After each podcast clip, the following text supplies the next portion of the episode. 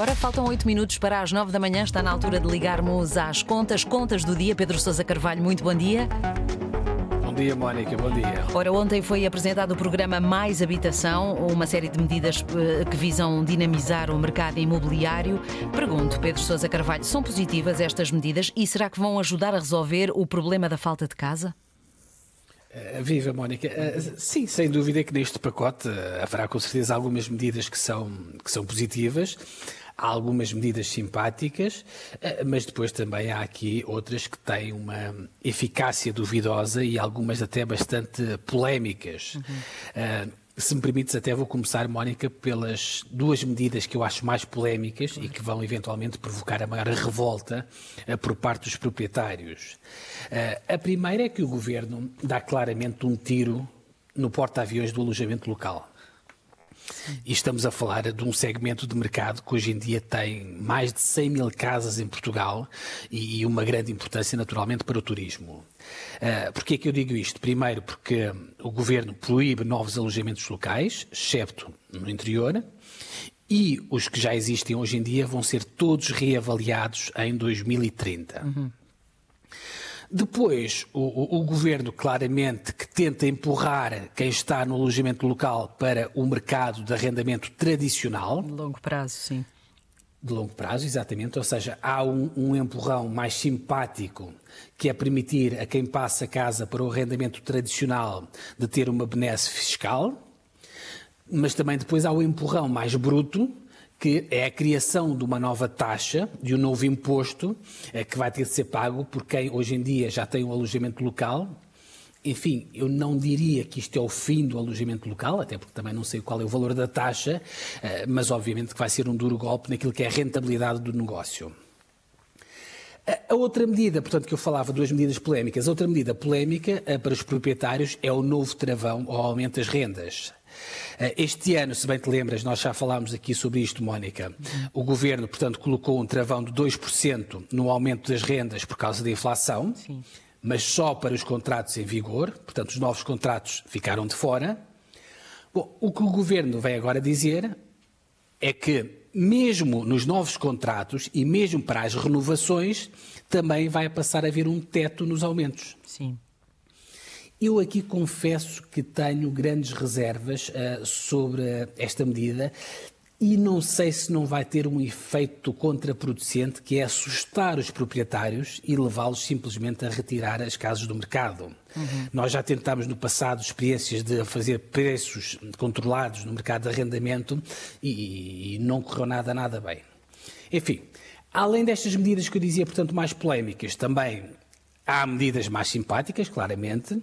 Eh, por exemplo, as famílias com um rendimento até ao sexto escalão de IRS, portanto, quem ganha até cerca de 2.700 euros brutos por mês e que tenha uma taxa de esforço muito elevada, vai poder ter uma ajuda, seja pagar a casa ao banco, seja pagar a renda ao proprietário. No caso do crédito de habitação, o apoio pode chegar aos 720 euros por ano e no caso das famílias que alugam casa, o apoio à renda pode chegar aos 200 euros por mês. É um valor naturalmente simpático. Um, Nestas medidas, portanto, para ajudar as famílias com crédito à habitação, há uma outra uh, que à primeira vista até parece simpática, mas que eu creio que é um bocadinho vazia em termos de eficácia. Uh, o governo diz que vai obrigar os bancos a ter uma oferta de crédito à habitação com taxa fixa, uhum. porque há bancos hoje em dia que não têm essa oferta, com o objetivo de dar maior previsibilidade às famílias, ou seja, passas a ter uma prestação fixa todos os meses. Por que é que eu digo uh, que esta medida uh, pode ser vazia? Porque o banco pode simplesmente, Mónica, dizer: Bom, vou-me obrigar, está bem, sim senhor, eu dou aos meus clientes uma taxa ou uma oferta de taxa fixa, mas os clientes têm de pagar uma taxa de, de outra 7%, forma. 8%, claro. 8% ou um valor qualquer disparatado. Ou seja, mete uma taxa fixa muito elevada e, obviamente, a medida deixa de ser eficaz. Uhum. Por fim, uma última medida ah, para ajudar os proprietários que também me causou aqui alguma estranheza e que acho que vai, vai dar muita confusão. As casas de volutas, uh, não é? Também, também, as casas, não era as casas de volutas, okay. mas sim as casas de volutas, sobretudo pela questão de, de levantar aqui problemas de constitucionalidade. Uhum. No caso das casas de volutas, Mónica, um, ou seja, a possibilidade de haver obras coercivas é algo que já existe hoje em dia na lei, só que na prática não se pratica, sim. porque as câmaras não têm dinheiro para fazer as obras. Um, agora, o Governo vai dar o cheque de 150 milhões de euros às câmaras para fazer essas obras. O que eu estava a, a pensar era uma medida que o Governo anunciou que é, se um inquilino deixar de pagar a renda da casa e o proprietário iniciar o processo de despejo, Sim. é o Estado que vai assumir o pagamento das rendas em atraso.